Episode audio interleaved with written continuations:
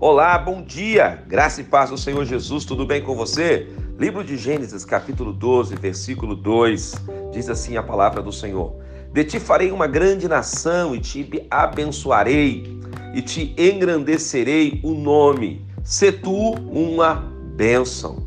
Deus faz esta promessa a Abraão e Deus diz para ele que ele iria abençoar a sua vida, abençoar a sua família que iria multiplicar a sua descendência sobre a face da terra. Mas Deus diz algo para Abraão muito específico: se tu uma bênção.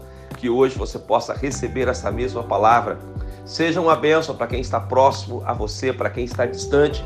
Seja uma bênção no seu trabalho, uma bênção na igreja, seja uma bênção para o seu próximo, que através de você muitas pessoas sejam abençoadas e tocadas pela graça de Deus.